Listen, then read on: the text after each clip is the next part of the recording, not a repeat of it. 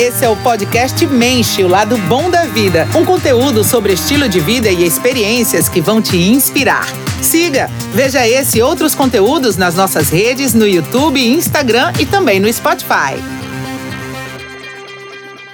Sejam muito bem-vindos ao podcast Mensch. Eu sou o Rodrigo Boss e ao meu lado hoje está Wilhelm Schirman, o Skype Skipper. Skipper. Skipper da família Schirman, que está dando aí mais uma vez uma volta ao mundo com um grande projeto agora, que é a Voz do Oceano. Vamos falar sobre isso mais para o final. Claro. Mas antes eu queria agradecer por estar nos recebendo aqui, Wilhelm, no, na sua casa, né? Literalmente. É, aqui estamos no Veleiro Cat. Muito obrigado, Rodrigo. Estamos muito contente, estou muito contente de poder estar aqui e receber vocês, principalmente aqui no Veleiro, né? Então, o Veleiro Cat é a nossa casa. É o nosso, literalmente, há sete anos nós estamos morando aqui.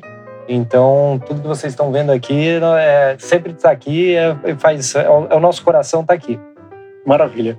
Eu queria começar falando já um pouco do veleiro, o veleiro que você construiu, né? ajudou a projetar. Mas antes de chegar no veleiro, vamos fazer uma cronologia do tempo. Você faz parte da família Sherman, Uhum. já deu duas vezes a volta ao mundo, três vezes, não foi? Três vezes. Três vezes a volta ao mundo. Partindo para a quarta vez, né? Você não parou, não. Né? vez. Não, não. Se parar, Não tem como, né? É. Não tem como. Mas eu queria resgatar um pouco a memória, a gente estava até conversando de bastidores. Você, quando tinha sete anos de idade, né, você fez a primeira expedição aí com, com seus pais, com seus irmãos, para dar a volta ao mundo. Como é que foi isso para uma criança de sete anos? E, Então, é, eu tinha... prepara as malas, né? Eu não É. sei se, se, se alcança aqui, mas eu tinha sete anos aqui, nessa imagem aqui. E, e foi... Assim, a gente brinca, né? Eu e meu irmão, a gente brinca muito. Fala que meus pais, eles é, fizeram uma lavagem cerebral em nós. Porque não foi uma coisa... Meus pais, né? É importante entender a história que meus pais... Muita gente acha que eles ah, largaram tudo e foram para o mar. Eles, na real, foi muito planejado. Eles planejaram 10 anos antes da gente sair. Eu não estava nem no projeto ainda, imagina.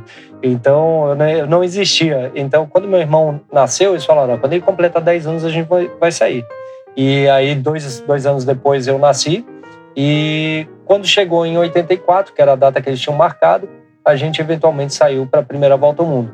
E eles, como eles falaram, nós pensaram assim: bom, nós vamos ter que vamos levar os filhos, a nossa intenção é levar os filhos, nós vamos ter que fazer alguma coisa que eles vão gostar né, do, do mar. Então, o que, que era? Eu, todo final de semana era sair com o veleirinho que eles tinham, aí nós íamos acampar, levava barraca, ia. Já ia fazia- acostumando você. já ia né? acostumando. E, obviamente, que aquela coisa, né? Os livros eram sempre livros de né, histórias de, eh, de navegação, então Peter Pan, essas coisas, né? Que tem coisas a ver com o mar.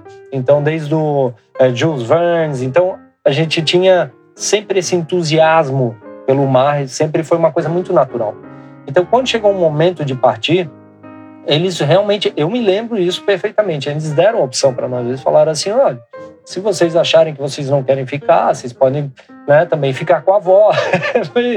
então, mas a gente já estava com tanta vontade, eu acho que é, a família toda foi muito natural. Eu acho que para o meu irmão mais velho, o Pierre, ele tinha 15 anos, talvez foi um pouco mais difícil. Ele já estava né, na escola, com namoradinha, aquelas coisas, né, amigos, então sempre é um pouquinho mais complicado. Mas para mim, para o meu irmão, nós tínhamos- eu tinha 7, o David tinha 10, foi uma coisa muito natural e a gente né, encarou aquilo como uma aventura maravilhosa e que realmente foi. E que essa aventura perdura até hoje, né? E que essa aventura perdura até hoje, realmente. Muito massa. E aí, nessa primeira volta ao mundo, demorou 10 anos. E como é que foi viver 10 anos, né? os primeiros 10 anos de expedição no mar? É, então, quando, quando nós saímos, é, a gente foi, foi aquela coisa, nós morávamos numa casa, então né, nós tinha aqueles brinquedos que você tem numa casa, uma bicicleta, né? Você tem algumas coisas que no barco não dá para ter, o espaço é Não pequeno. dá pra jogar bola aqui dentro. Não dá para jogar bola. E eu me lembro que a gente até foi pro orfanato, é, doamos todos os nossos brinquedos, e aí tinha algumas coisinhas que a gente falou: bom, isso aqui a gente vai guardar. E eu tinha um, uma, uma espaçonave que eu gostava lá do, do- dos Playmobil, que eu brincava, e aí meus pais: não, isso aí não, não tem espaço. Aí eu falei: não, vou dar um jeito. Aí eu fiz uma redinha embaixo da cama, assim, pendurei ela, falei, ah, aqui consegui, conseguimos levar. Então, é, como eu, eu me lembro muito até os do- dos sete anos da viagem, eu me lembro muito, toda, né, os dez anos. Ah, antes disso, lembro algumas coisas. Então, eu não tinha uma comparação como era viver em terra. Muita gente me perguntava, né, quando eu cheguei, pô, mas como é viver em terra? Eu falei, pô, não sei. Eu não, eu não vivi em terra, né? Então eu não sei essa coisa, não memorizei, não tive esse. Então, para mim, realmente, quando a gente chegou depois de 10 anos, é o que eu, consegui comparar como era viver em terra. Apesar de eu não me inquietei muito, porque eu já estava comecei a competir de, de windsurf profissionalmente, então não parava. Mas esses 10 anos foi um assim, é, a minha memória foi um dos momentos, né? Foi momentos maravilhosos é, com a minha família e, e, principalmente o meu irmão do, do meio, que é o David, que o Pierre depois de dois anos e meio ele desembarcou, ficou nos Estados Unidos e, e, eu e o David, a gente ficou muito próximo um do outro, né? Então a gente sabia que a gente sempre dependia muito um do outro. Porque você chega num lugar, não conhece ninguém, e aí você em duas, em dois, né? A gente saía e já conhecia todo mundo, então ficou, ficou um negócio muito, muito legal, muito natural. E no barco a gente brinca que a gente é um pouco como cigano, né? Como a gente, é, por causa da época de estações de furacão, essas coisas, você tem meio que um lugar determinado que você tá, dependendo da época do ano.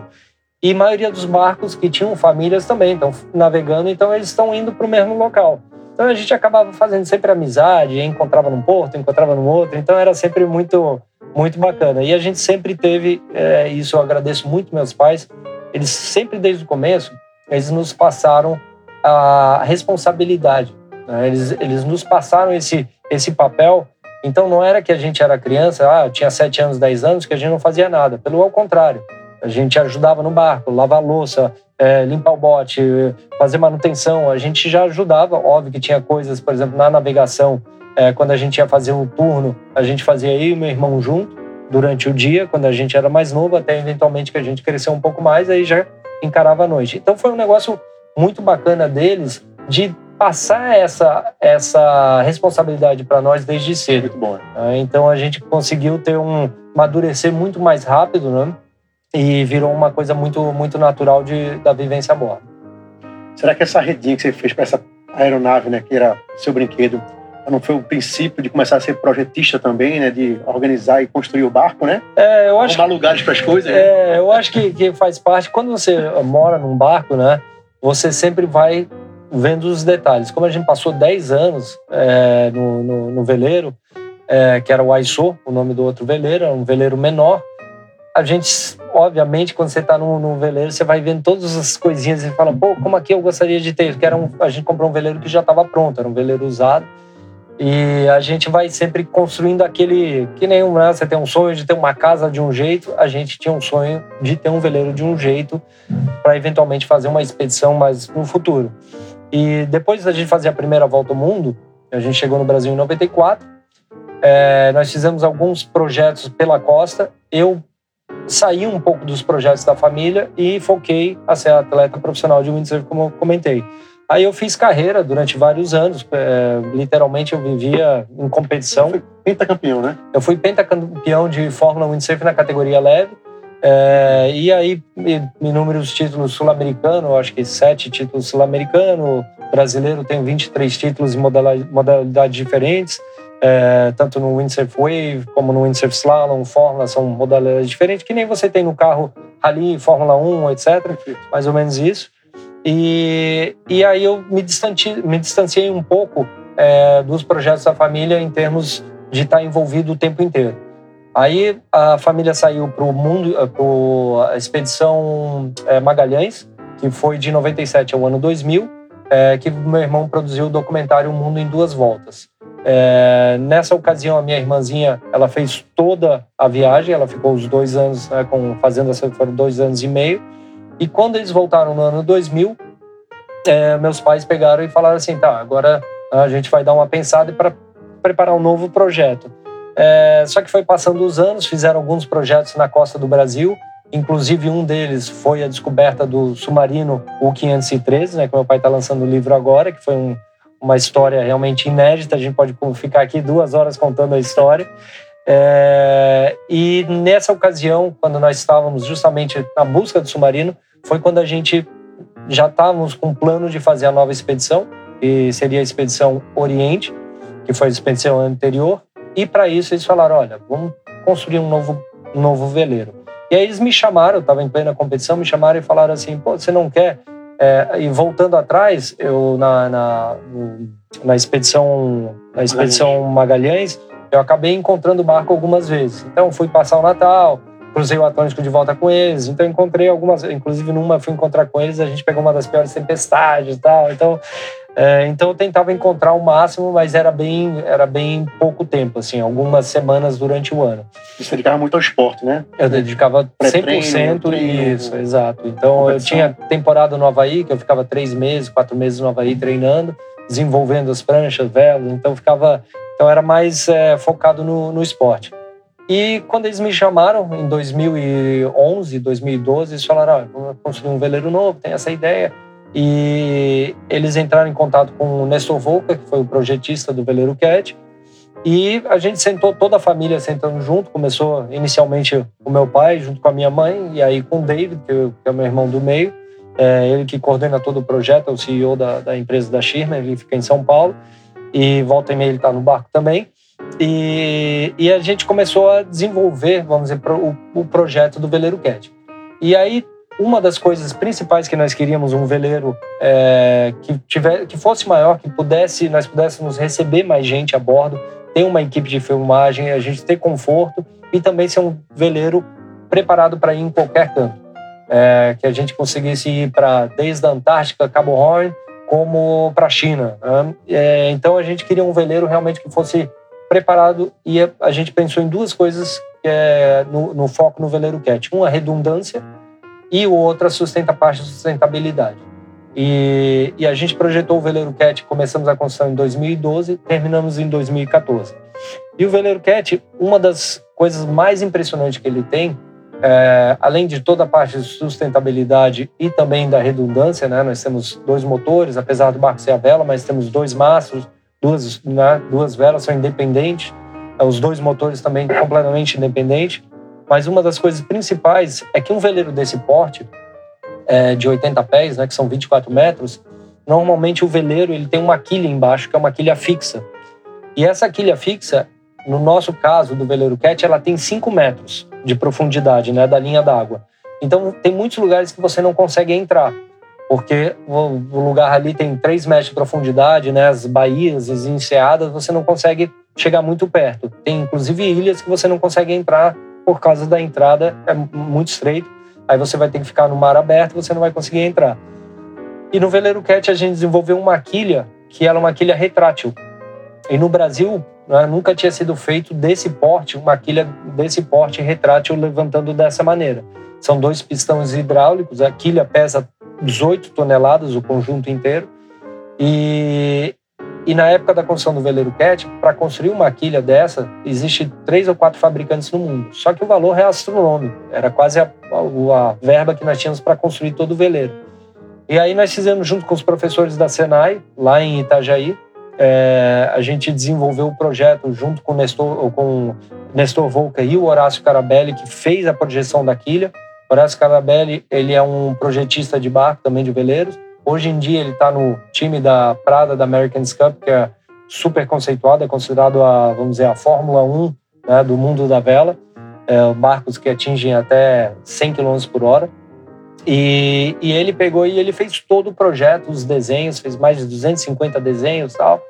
E nós desenvolvemos junto com os professores da Senai essa quilha e realmente ficou fantástico. Então, mais mobilidade para vocês. Né? É, então quando nós estamos com a quilha para cima, a gente fica com dois metros de calado apenas. Então nós entramos em lugares que a maioria dos veleiros não conseguem entrar desse porte ou inclusive menor. E já tivemos até umas situações engraçadas que a gente está parado num lugar e uma embarcação bem menor, mas que tem um calado de 3 metros, olha o veleiro cat e fala: Ah, eles estão lá, a gente consegue ir. E a gente, não, esse cara pum, bate no fundo, né? Então, isso foi um dos grandes trunfos do veleiro cat. A parte de sustentabilidade, nós temos placas solares, é, hoje em dia as placas estão cada vez mais é, eficientes. A nossa intenção, inclusive, é de aumentar o número de placas agora. Nós vamos colocar placas flexíveis, a gente vai aumentar as placas. Nós temos seis placas na polpa do, do veleiro Cat. Temos energia eólica, então são dois eólicos. Quando o vento está bom, um, carrega super bem as baterias. Temos hidrogeradores, que são como se fossem dois motores de polpa, que tem uma hélicezinha, e aí, obviamente, tem um motor que eles carregam é, quando o barco está navegando. E agora, uma das mudanças que a gente fez da reforma depois da construção, tudo, fizemos a Expedição Oriente. é, nós implementamos a, todas as baterias que eram de chumbo ácido, a gente trocou para bateria de lítio. O que, que acontece? Nós temos dobramos a nossa capacidade e com isso a gente consegue armazenar a energia de uma forma mais dinâmica para usar no eventualmente se está um dia com chuva, sem vento, não carregou as baterias, a gente consegue ficar vários dias sem precisar ter que ligar um gerador para carregar ou alguma fonte de, de combustão, né, de, de fóssil. Isso é muito bom, viu, Raul? Quando você sai da, da parte de esporte, você passou um bom tempo como atleta, e você volta para a expedição com sua família, né? Já deu saudade de ficar em terra, de... Você saiu da expedição, foi...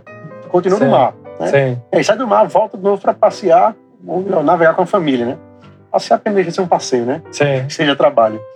Mas não dá vontade de, de parar, não, não, quero ficar em terra, quero Olha, tempo. A, a, única vez que eu fiquei em terra, que eu diria parado mesmo, assim, sem Você sair muito tonto. lugar. Você ficou tonto. Né? Não, foi, foi durante a pandemia. Que durante a pandemia a gente. Agora. Inclusive, a gente pegou a pandemia com o veleiro Cat lá nas Ilhas Malvinas, em Falklands, é, que nós tínhamos feito uma viagem à Georgia do Sul.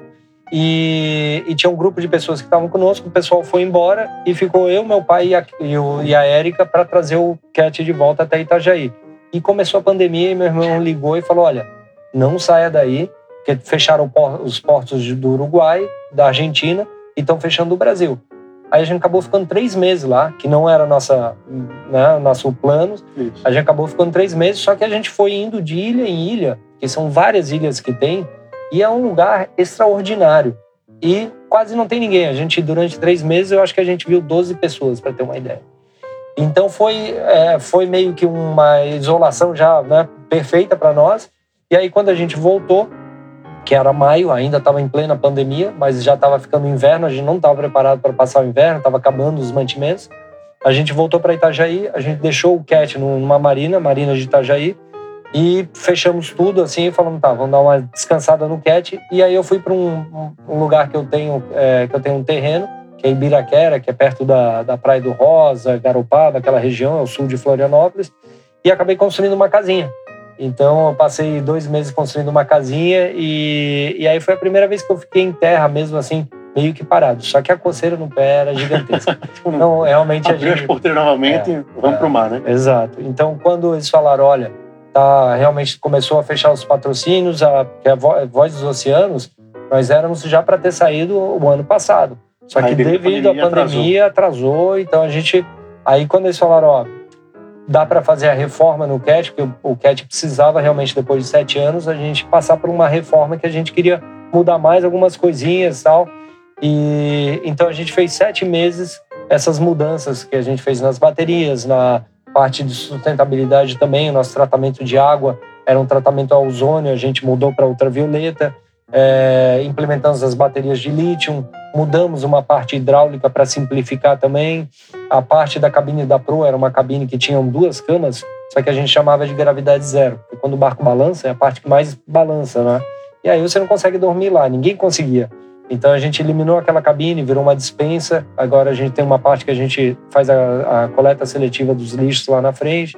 Então a gente passou por uma mudança, né, uma reforma muito extensiva, sete meses de trabalho e aí começamos a expedição e a gente está em três meses na expedição.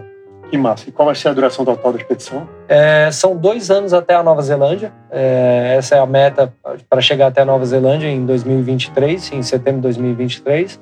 E aí depois vai ter um break e aí eventualmente ela continua por mais dois anos, que deve ser a parte do Oceano Índico, a Ásia, né, e depois do Oceano Índico. Devemos subir o Mar Vermelho, essa é intenção, para entrar na Europa e aí a gente não sabe se vai ser mais dois anos ou se já vai completar depois da Europa vindo para o Brasil. Importante é que quando chegar lá tem que voltar em algum momento, né? E aí vocês estão levando essa, esse projeto magnífico que é a Voz do Oceano, tentando trazer uma conscientização para as populações, para os governantes, sobre a importância dos oceanos, principalmente a questão do plástico nos oceanos, né? Sim. É, Rodrigo... O plástico, ele é o grande vilão? Então, Rodrigo, para nós, assim, é... na primeira viagem, que a gente fez a volta ao mundo, você, literalmente você não via nenhum plástico, lixo no, no, na, no, no nos mares. Muito pouco. Eventualmente você via alguma coisa. De 84 a 94, né? Isso, de 84 foram os 10 anos. Já na, na, na, de Magalhães, né, que, que foi de 97 ao ano 2000, eu não estava presente o tempo inteiro, mas é, o meu pai, minha mãe, a, a Cat na época e o Dave me relataram que eles passaram por uma ilha é, que eles ficaram chocados que tinha muita quantidade de lixo plástico. Eles falaram, pô, impressionante, uma ilha que não era para ter nada tal. Então já começou, naquela época, em 2000, já deu um, né, já deu um despertar. Isso. E na Expedição Oriente agora, é, quando nós fizemos, que foi, Expedição Oriente foi 2014 a 2016. E nós fomos para a Antártica, depois subimos a costa do Chile, entramos no Pacífico fomos para Nova Zelândia, Austrália, Papua Nova Guiné e de Papua Nova Guiné indo para Okinawa, no Japão, nós passamos por um local chamado Westphal. É uma ilha da, da, da Marianas, é, pequenininha, não mora ninguém.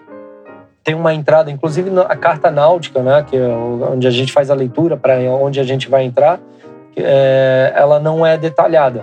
Ela só mostra a ilha, inclusive a ilha mostra literalmente a meia milha né, de distância onde é a posição atual.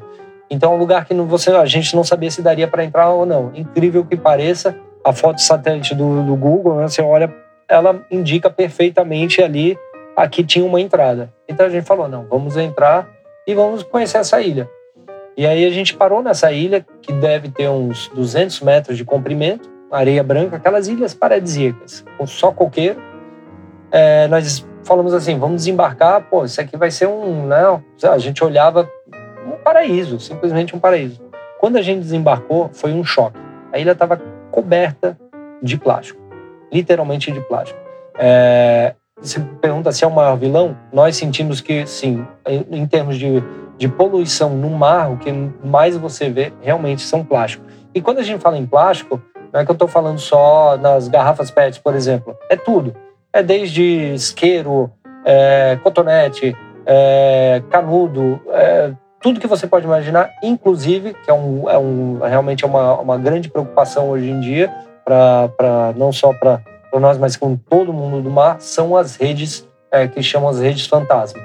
Então, elas são feitas de plástico, né? elas são feitas de nylon, que é um plástico, um polímero.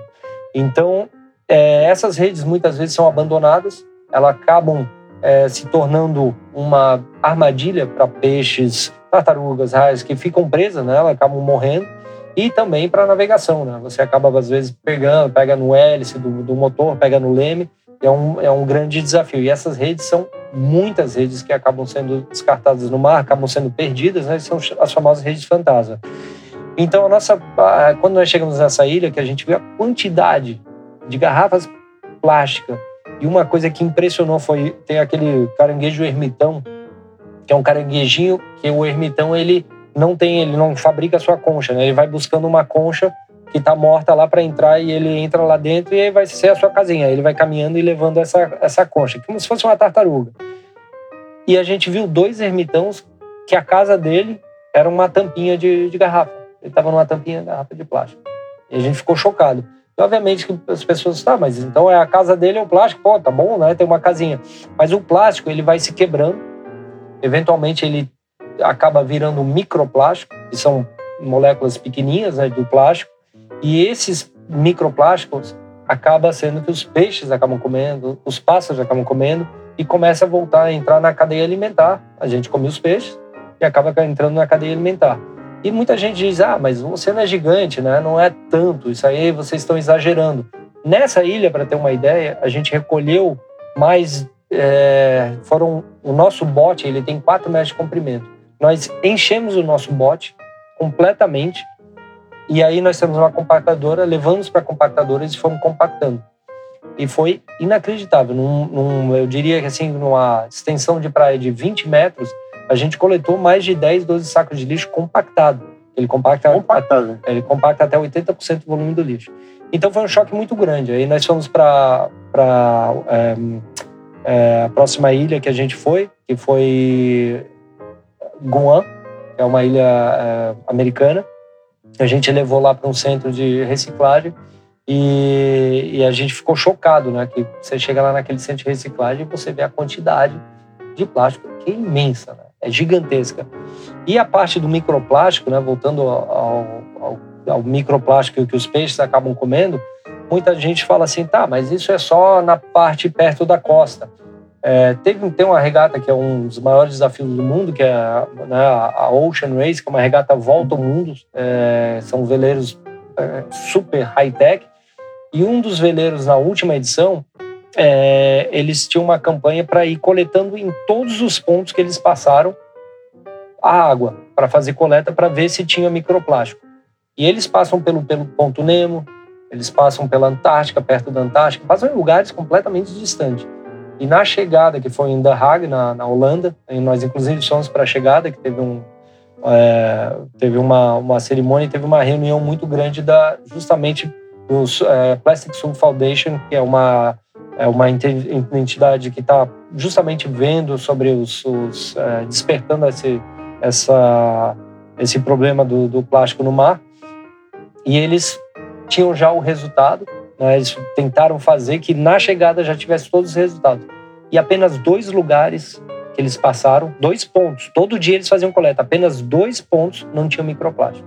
Então isso é alarmante, é assim muito assustador. Então, e, e, e, o, e o, grande lance que todo mundo. Né? A gente se preocupa muito com as florestas. Floresta Amazônia, sim, realmente tem que se preocupar. Só que pouca gente sabe que o oxigênio que nós respiramos mais de 60% vem dos oceanos, através da fotossíntese dos plânctons. Então, é uma, é, assim, nós chamamos a nossa Amazônia azul. Né? Então, os oceanos são super importantes. É assim, para o nosso oxigênio, a nossa existência, o oceano é essencial. Sem o oceano, a gente não tem existência. Então, a gente sentiu que os, os oceanos estão precisando de fôlego.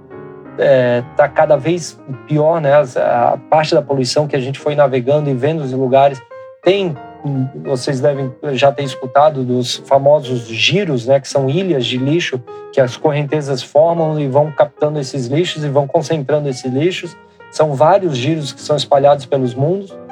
No, tem no Pacífico, são, tem um giro do sul e tem um giro no norte, que é o maior de todos, que é entre ele fica entre a Califórnia e o Japão.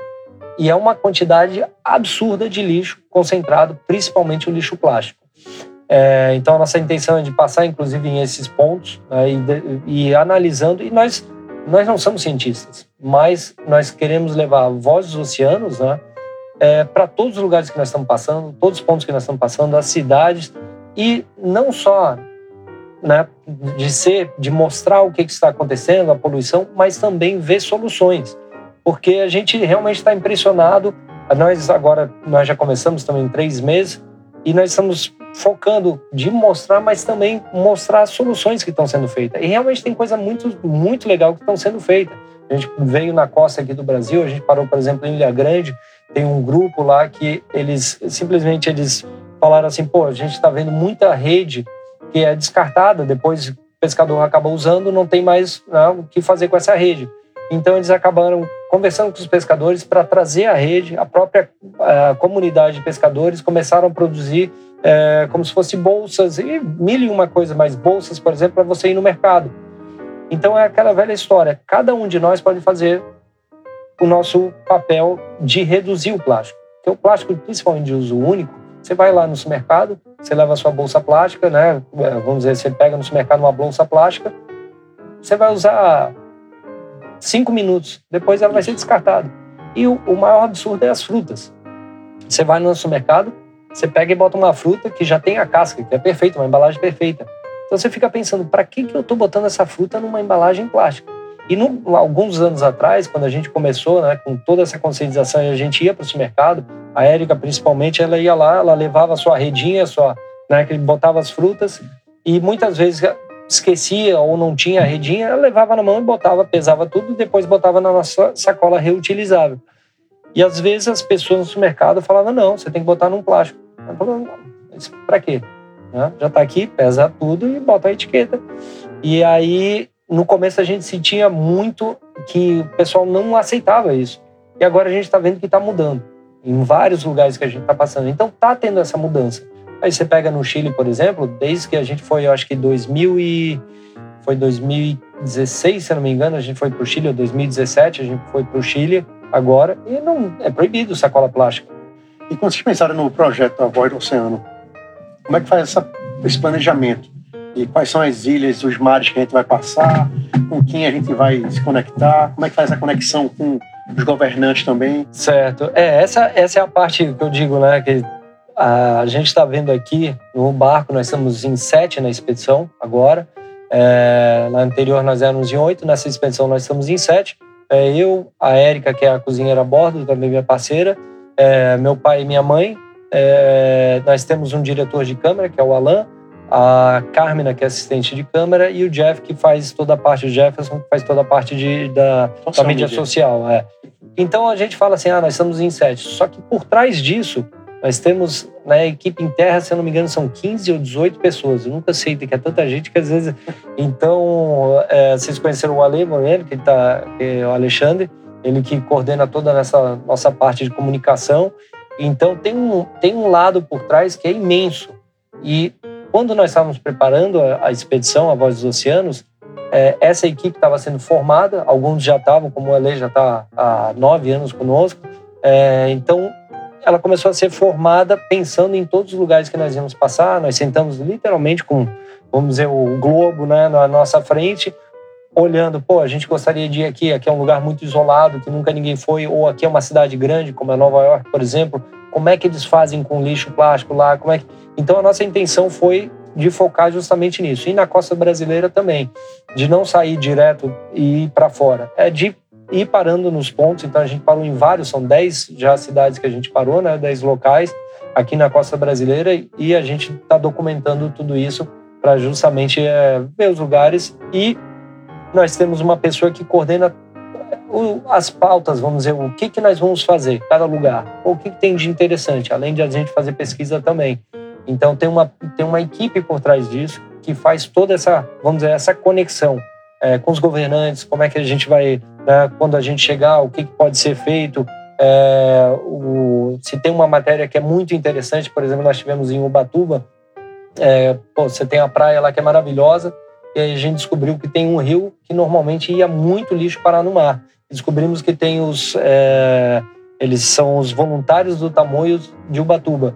E são um grupo de voluntários que eles botam barreiras rio acima para proteger, para o plástico não parar no, no mar.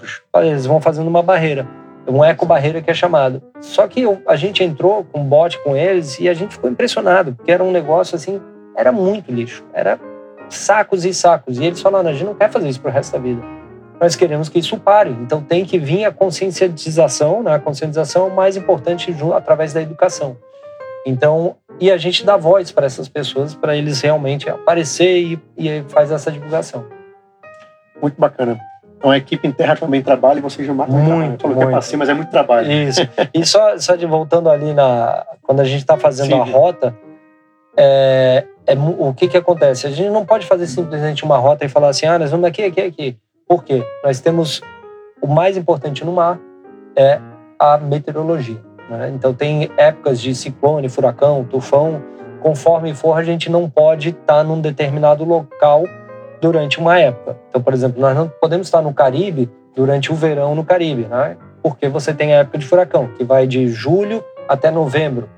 Então, se você está lá numa ilha e entra um furacão que vocês já devem ter presenciado aí nas imagens, né, de categoria 5, a gente pode pegar uma tempestade de uma magnitude tão grande que o cat pode estar em sérios riscos. Então a gente tem que pensar não só né, no lado das ilhas que nós vamos passar, mas no lado da meteorologia também. Então é tudo uma dinâmica. Também, né? Quanto tempo a gente passa em cada local, né? Exato. Quando é que eu vou chegar naquele próximo ponto para chegar Exato. em momentos difíceis? E agora nós estamos com uma, um desafio muito maior, que é a pandemia. Né? Então nós nós temos, nós, eu acho que todo mundo aprendeu com a pandemia que você no, no barco a gente já está um pouco acostumado né, que você não pode fazer um plano concreto 100%, porque às vezes os, o vento pode mudar, pode mudar, vem uma tempestade, nós não podemos mudar o vento, mas nós podemos ajustar as nossas velas né, para o vento. Então, muitas vezes, nós no mar, nós temos que fazer isso. Nós já tivemos na primeira viagem, perdemos o mastro do veleiro, tivemos que é, interromper a viagem por um ano na Nova Zelândia para fazer os mastros novos. Então nós estamos, é, nós temos muito jogo de cintura. Né? No, no bar a gente está acostumado no veleiro a ter esse jogo de cintura.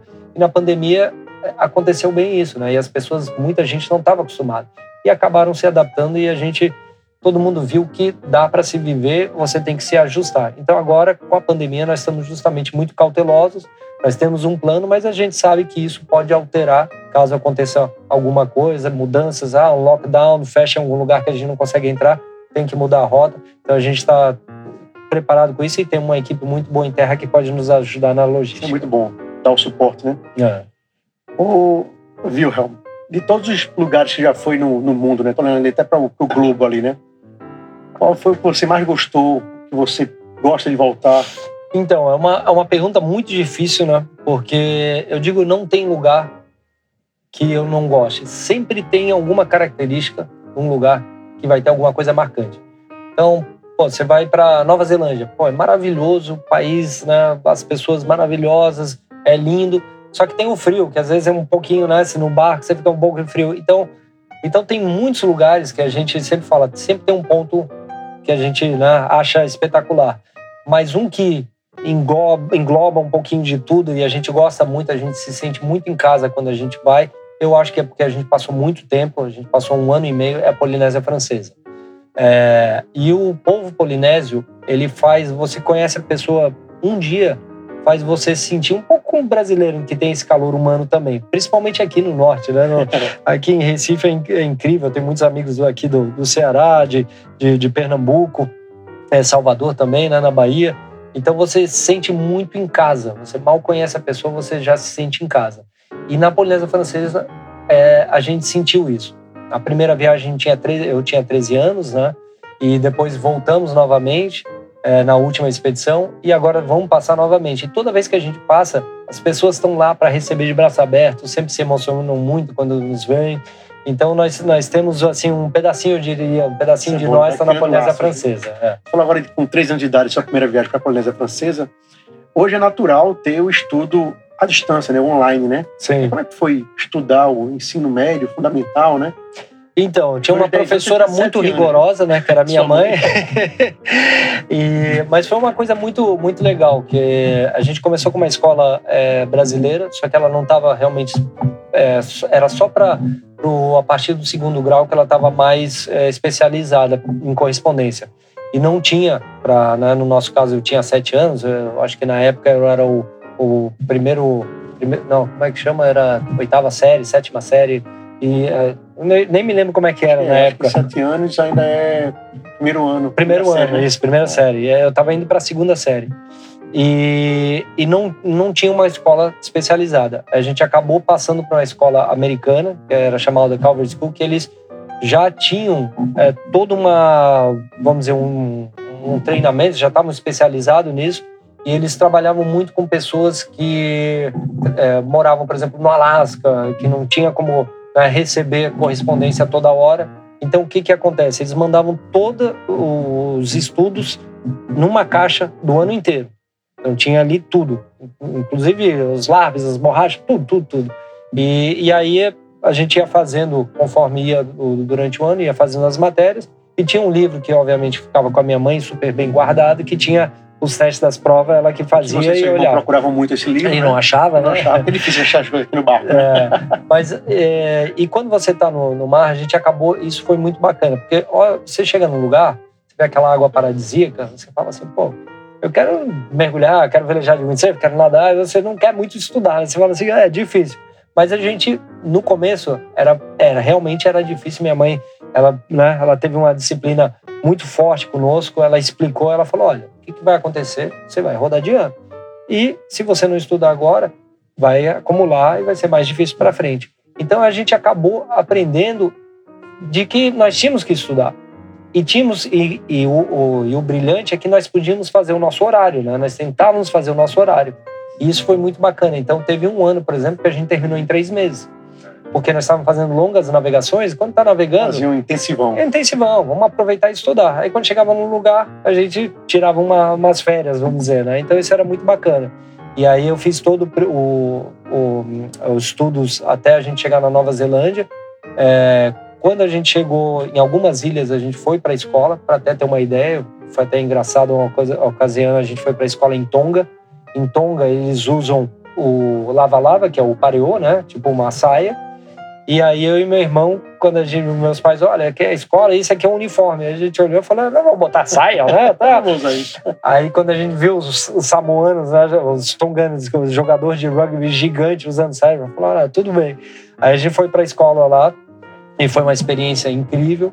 É, até depois a gente, agora na expedição anterior, expedição Oriente, a gente passou lá e um dos alunos, que era o meu companheiro, que sentava do lado da, de, de, mim na minha aula, ele era o diretor da escola agora. Eu fui lá visitar a escola, teve uma história, foi muito bacana. E, e aí na Nova Zelândia, a gente foi pro, durante, quando a gente perdeu os maços, tivemos que ficar na Nova Zelândia, a gente acabou ficando um ano inteiro na escola. E aí foi a primeira oportunidade de ver mesmo, durante um ano, como é que nós íamos estar, né? Será que deu certo a escola correspondência? E aí meus pais é, pegaram, a gente fez um teste, tivemos que fazer um teste, e depois de fazer o teste, os professores falaram: não, vocês vão entrar numa classe acima, porque vocês estão mais avançados do que seria o normal. Então a gente ficou super contente e bom, deu validou, certo. Né? É. Muito bacana isso. Mas é o seguinte: é, como é que é esse momento de reflexão? Você faz. Eu vi até a, a sala de meditação, né?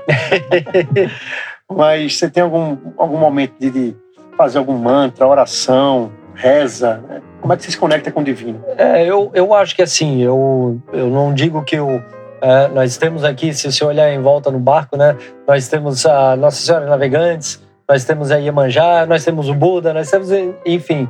É, eu, eu, pessoalmente, é, eu acredito num, num, divino que é a mãe natureza. Para mim, é, tudo é a mãe natureza.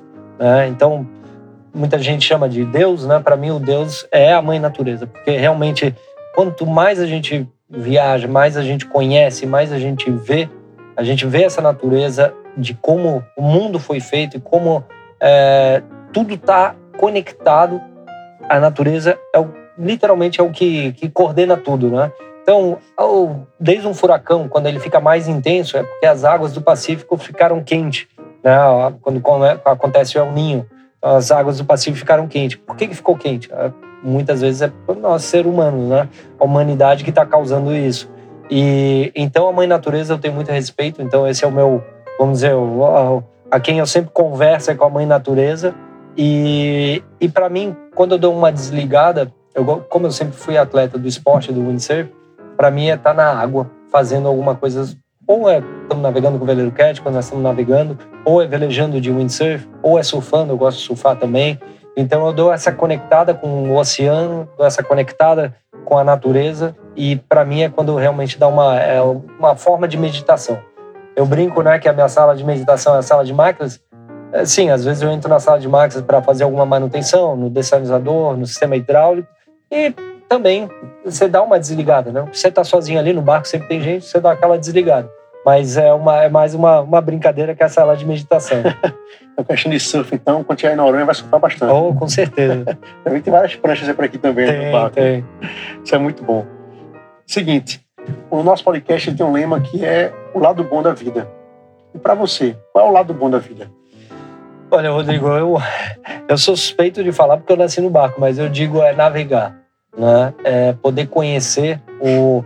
É, porque quando você está no, no, barco, né? Você está num, num, veleiro, por exemplo, você é igual uma tartaruga. Você está levando as casas na, nas costas, né? Então, é, é, é, muito prático. Porque ao contrário de você pega um avião, você vai conhecer um lugar, é muito bacana, sim, mas você não está com a sua casa. Então, no barco é muito bacana o que a gente está levando a casa. E poder viajar dessa maneira, conhecer povos, culturas diferentes, ver essa imensa mãe natureza, né? Cada local que a gente passa é, realmente é muito gratificante. E isso, para mim, é o lado bom da vida. É poder é, é, ter essa experiência de compartilhar com pessoas diferentes, conhecer mil e um né, povos, regiões, lugares, é, pelo mar, através do mar.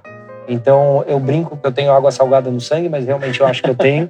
e isso foi desde o. Né, eu agradeço sempre meus pais por dar essa oportunidade de a gente poder é, fazer né, essa vi primeira viagem, que foi o que onde tudo começou. E hoje em dia a gente está né, tá aqui na, na Voz do Oceano, já é a quarta volta ao mundo e o mar realmente faz parte da minha vida. Isso é muito bom. Isso é muito gratificante, você ter essa liberdade de poder ir para qualquer lugar, né? Você senta uma hora numa expedição, mas assim, fora expedição, você diz assim, vamos passar Natal em tal lugar, vamos o carnaval que vai acontecer em tal lugar, né? Você consegue ter a liberdade. Né? Você está limitado por morar dentro de um barco, mas ao contrário, você está totalmente livre Exato. qualquer Exato. lugar do mundo, né, para ir, né? É, e a gente, a gente, tipo, não cria, a gente acaba, no barco, você aprende a não criar muitas raízes.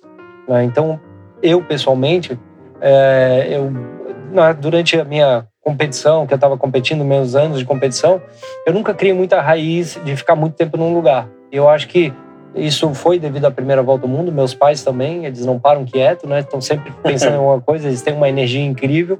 E, eu acredito que isso foi o, o, o grande, desde a primeira volta ao mundo, foi o que, o que deu a continuidade de a gente não criar raízes. Né? Então, agora, por exemplo, eu fiz uma casa, falaram, ah, criaram raízes, né? criou uma raiz lá. Realmente, eu construí uma casinha e tal, mas tá lá, tá um amigo morando. Mas eu não tenho, assim, é, nem só medo, mas é, de, de mudar. Ah, por exemplo, pô, estamos aqui na expedição, mas ah, agora você vai ter que ir lá pro é, para Patagônia para subir uma montanha. Não tem problema, porque a gente não criou raiz, então a gente está muito acostumado a ser flexível e fazer essas. Quando surge alguma coisa diferente, a gente está Pronto, o preparado. vento soprar. Exato. Muito bacana. Dica de cultura. Quer saber se você, você consegue assistir filme em barco aqui, filme, série? Você consegue? Então, tá vendo isso aqui? tem ó? um telão aqui, É, né? aqui se, se você puxar puxa aqui, aqui, ó, é, aqui baixa, aí nós botamos um cineminha aqui.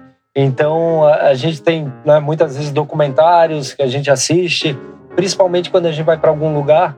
Então, por exemplo, nós fomos para a Ilha de Páscoa e a gente assistiu o Rapa Nui, né, que é um filme sobre a Ilha de Páscoa e é fantástico. Na. Polinésia, eu me lembro que quando a gente estava chegando na Polinésia, a gente assistiu é, o Motim do Bounty, que é uma história incrível. É, então, ah, livros também, né? A gente tem muito livro. Quando era na primeira viagem, que a gente não tinha televisão, agora a gente tem, a gente assiste mais um, um filme, um documentário, etc. É, mas na primeira viagem, que a gente não tinha televisão, não tinha vídeo, Projetor, computador, né? Não existia computador naquela época do que a gente conseguia assistir um filme. Era os livros. Os livros eram onde a gente se transportava. Então a gente, né, a gente lia muito. Eu chegava a ler um livro a cada dois dias. Então, uma dica de livro para quem nos escuta e quem nos vê. Olha, Que você a- indica aí. assim, tem milhares, mas um que eu, eu acho que toda pessoa que navega e que é aventureira também, eu acho que concorda muito, é um livro chamado As Aventuras de Shackleton. Uh, Shackleton foi um, um navegador que ele foi... Ele queria chegar na, na- na- no Polo Sul, ser o primeiro a chegar no Polo Sul, ele não conseguiu, porque o barco dele ficou preso, um barco gigante, né? Ficou preso no gelo, na, na península da Antártica, e eventualmente ele e toda a tripulação, não me lembro quantos eram, mas eram perto de 20, é, o barco ficou preso, acabou sendo preso no gelo, esmagado, o barco afundou. E eu não vou contar toda a história, porque senão você vai ler, mas é, se tornou hoje uma história de que mostra não só determinação, mas de liderança, um dos exemplos mais usados no mundo inteiro como uma expedição que teoricamente falhou, não chegou a, né, no Polo Sul, mas acabou sendo o maior sucesso, porque ninguém morreu. Isso eu vou já contar. Ninguém, mo- spoiler. ninguém morreu. Foi um negócio inacreditável. E nós tivemos a oportunidade de ir para a Geórgia do Sul, que foi a ilha que ele acabou indo depois para ser resgatado e tal. A gente ir lá, ele acabou eh, tem toda a história, ele acabou falecendo e tem uma homenagem para ele, tem um túmulo lá, a gente acabou conhecendo, então é uma energia muito forte, você sente assim. E o livro é fantástico. Tem várias versões do livro, tem um livro que tem, inclusive ele sempre teve um fotógrafo com ele, sempre tirando foto, então tem tudo documentado, foto do barco quando estava sendo esmagado no gelo, e é um livro realmente que vale a pena, porque é fantástica a história. De livros, a sua família também tem bastante, né? É, Aqui tem, alguns, tem né? muito. Eu ia falar, esses são fantásticos também, né? Mas eu sou suspeito de falar, né? Então nós temos o 10 anos no mar, foi o Esse foi o primeiro. primeiro. Esse foi o primeiro livro. Então tem até as fotos de quando eu era criancinha, etc. Esse foi de 97 a Diário de uma Aventura. de 84 a Família 94. É. E aí tem um, tem um tem o Busca dos Sonhos, né? Esse é mais difícil de encontrar, né? esse é mais talvez alguém difícil, sebo, né? É. Aí tem o Busca dos Sonhos também. É, tem a Expedição Oriente, que foi a anterior. É, tem o Pequeno Segredo. Esses daqui são um, momentos de aventura que pela costa do Brasil e ao, meio que reunindo todas as aventuras é, que tinham feito até então. Um livro de fotos, que é muito bacana, que foi da, é, do, da Expedição Magalhães. Então tem toda a história e é um Nossa. livro fantástico de fotos. E agora, né, o livro do Capitão que está lançando lançando amanhã, literalmente, oficialmente, é, que é a história que eu contei para vocês do U513, que eu falei que a gente podia ficar aqui duas horas contando Isso. que a história é fantástica. E o livro Só ficou livro, né? muito legal. Belíssimo, né? É. E esse livro, bem feito. o meu pai ele fez durante a pandemia, quando nós estávamos na, lá em, nas Falklands Malvinas, que a gente ficou os três meses lá. É, meu pai pegou e falou: pô, agora tá o né? Porque já, já, já foi o acontecimento faz muitos anos atrás. Ele falou, pô, agora é o momento de eu escrever o livro. Aí ele sentou, a gente fazia caminhadas durante o dia, chegava a caminhar às vezes 18 quilômetros. Aí quando voltava, ele pegava o computador, ia lá e foi escrevendo, escrevendo. Então, realmente fantástico. Muito bom. muito bonito, não consegui ler ainda, só li aqui a sinopse dele, mas bem interessante. É, ele tá bem ilustrativo, tá, né? tem muita foto. Fotos, é muito bom. Acho tá muito, muito bacana. E playlist? O que, é que você escuta geralmente? Então, é, o, eu assim, eu, ah, às vezes eu boto uma, uma, uma, seleção de música e o pessoal fala, nossa, mas essa é, essa é velha aí. eu gosto um pouquinho de tudo, desde reggae, a, a sertanejo, sertanejo escuto até um pouco menos. Escuta mas músicas também de outros países também. Também, também. É, então, até na Polinésia, outro dia eu botei um, mandei pro meu irmão umas músicas lá que a gente escutava quando tinha passado naquela época, que eu tinha 13 anos. Então, música para nós, a gente acaba voltando no tempo né, e faz muita lembrança. Porque você sempre associa uma época da sua vida. Então, para nós, isso realmente faz.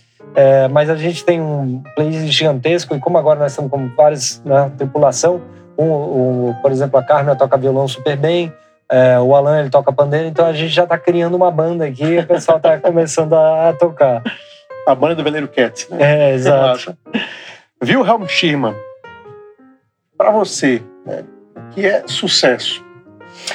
Rodrigo, eu acho que assim, é, o sucesso, é, cada pessoa tem né, a sua versão, mas para mim é poder estar tá feliz e fazer o que eu gosto.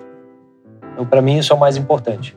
É, de poder também presenciar as pessoas que estão perto, é, estar feliz fazendo o que eles gostam como eu vejo meus pais, né? o pessoal fala, pô, mas estão na quarta volta ao mundo, é isso? Eles gostam, realmente. Eu vejo meu pai e minha mãe, por exemplo, vocês têm que ir para São Paulo, que a cidade não é o. Não é o, o habitat, o, é, não é o habitat deles. Eles se sentem confortáveis aqui no bar. Então, isso é muito gratificante. E para mim, é, é, é, o que eu falo: o sucesso é fazer o que eu gosto. Muito, sempre foi ser atleta, né? competir no windsurf, foi durante muitos anos.